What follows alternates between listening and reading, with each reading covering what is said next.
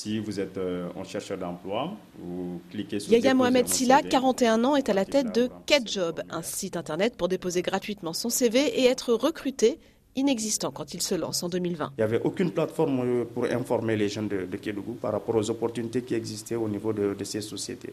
Vous vous rendez compte? À la base, ils étaient obligés de venir jusqu'au niveau de l'inspection du travail. Parfois, il y en a qui sont à 80 km, à 60 km, mais il y en a qui sont jusqu'à plus de 100 km aussi de venir jusqu'à Kédougou juste pour avoir une information par rapport aux offres d'emploi. Grâce au partenariat avec l'une des entreprises minières de la région, Petowal Mining Company, des recrutements ont lieu, mais son activité reste fragile car la plateforme peine à associer d'autres entreprises privées.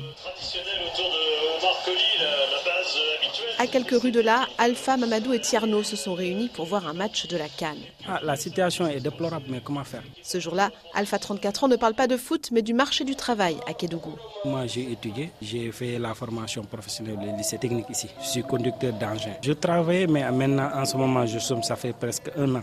Je n'ai pas trouvé du boulot. Car si les entreprises minières ont augmenté le nombre de recrutements locaux ces dernières années, il s'agit en priorité d'emplois peu qualifiés sur site.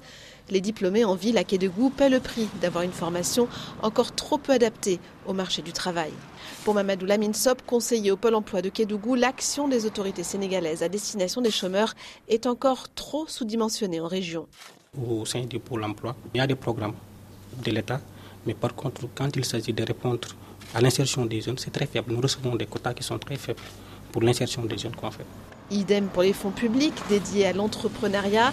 Ils existent, mais trop peu et trop compliqués à décrocher, comme l'affirme Alpha. C'est très difficile parce qu'ils avaient lancé ici un programme pour les financements. Tu pars monter ton projet ou bien tu amènes les papiers prouvant que tu as déjà un projet en cours, on te finance. Mais on a déposé, moi j'ai déposé, ça fait un an. Jusqu'à présent, non, non. Il n'y a, a pas de financement.